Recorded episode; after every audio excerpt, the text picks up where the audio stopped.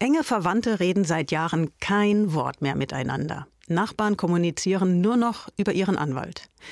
Konflikte müssen nicht immer gleich so groß sein wie gerade geschildert. Sie gehören aber als kleine und leider auch größere Störfeuer in unseren Alltag.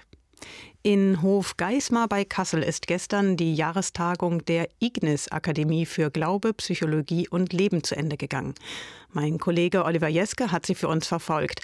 Oliver, auch auf der Ignis-Tagung ging es vor allem um Strategien zur Bewältigung von Konflikten. Warum? Nun, Saskia, das hat sicherlich vor allem mit der Erfahrung zu tun, die Corona-Pandemie hat für viele von uns eine Menge Stress bedeutet. Und in dieser Zeit haben wir viele Konflikte schlicht unter den Teppich gekehrt. Entweder weil wir uns gar nicht begegnen konnten oder weil man dicht auf dicht aufeinander angewiesen war. Da hat sich also nach Erfahrung der Experten manches aufgestaut. Das bricht jetzt auf und kommt an die Oberfläche. Und deshalb sind Seelsorger und Berater gerade jetzt besonders bei der Bewältigung von Konflikten gefragt. Was hast du denn über die Bewältigung von Konflikten gelernt? Welche Strategien und Tipps kannst du uns da mitgeben?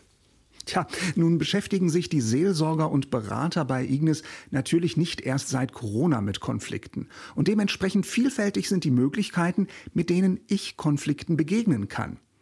Aber ich habe auf jeden Fall ein paar Grundregeln rausgehört. Zum Beispiel, wenn ein Konflikt aufbricht, dann sollte ich ihn zeitnah ansprechen. Nach Jahren verhärten sich die Fronten oft derart, da kann es richtig schmerzhaft und mühsam sein, einen alten Streit aufzuarbeiten. Aber, auch das habe ich gelernt, unmöglich ist es nicht. Natürlich muss es da die Bereitschaft zum Gespräch von beiden Seiten geben, ist ja klar. Aber es kann ja vorkommen, ich meine, der andere hat einen Fehler gemacht und mir ist dadurch Unrecht widerfahren. Was sollte ich denn da tun? Ja, auch wenn das vielleicht erstmal schwierig klingt auf den ersten Blick, ich sollte nicht bretthart auf meiner Meinung beharren. Viel wichtiger ist es, den anderen verstehen zu wollen. Was hat ihn aus seiner Sicht zu seinem Verhalten mir gegenüber geführt? Das heißt also, Erstmal versuche ich, dem anderen wieder in die Augen zu blicken, ihn als Menschen wahrzunehmen und ihm zuzuhören. Das verändert schon etwas in meiner Haltung und macht es mir einfacher, dass wir uns wieder näher kommen können. Umgekehrt gilt dann natürlich genau das Gleiche. Auch ich muss die Chance bekommen, dass ich meinen Standpunkt darlegen kann.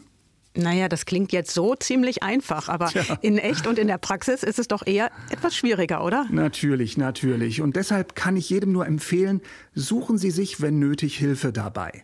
Die Ignis Akademie zum Beispiel hat ein Netzwerk von Seelsorgern und Beratern, das sich über Deutschland verteilt. So jemand könnte mein Ansprechpartner sein, dem ich einfach mal die Situation schildere, der mir hilfreiche weitere Tipps geben kann. Und Gut zu wissen, die Seelsorger und Seelsorgerinnen von Ignis sind auf Wunsch auch bereit, ihren Konflikt vor Gott zu bringen, also mit ihnen gemeinsam zu beten. Und Gott öffnet nach meiner Erfahrung Perspektiven für Versöhnungsansätze, die ich selbst oft gar nicht sehe. Oliver Jetzger hat für uns die Jahrestagung der Ignis Akademie für Glaube, Psychologie und Leben begleitet. Danke für deine Eindrücke, Olli. Gerne. Tschüss. Tschüss.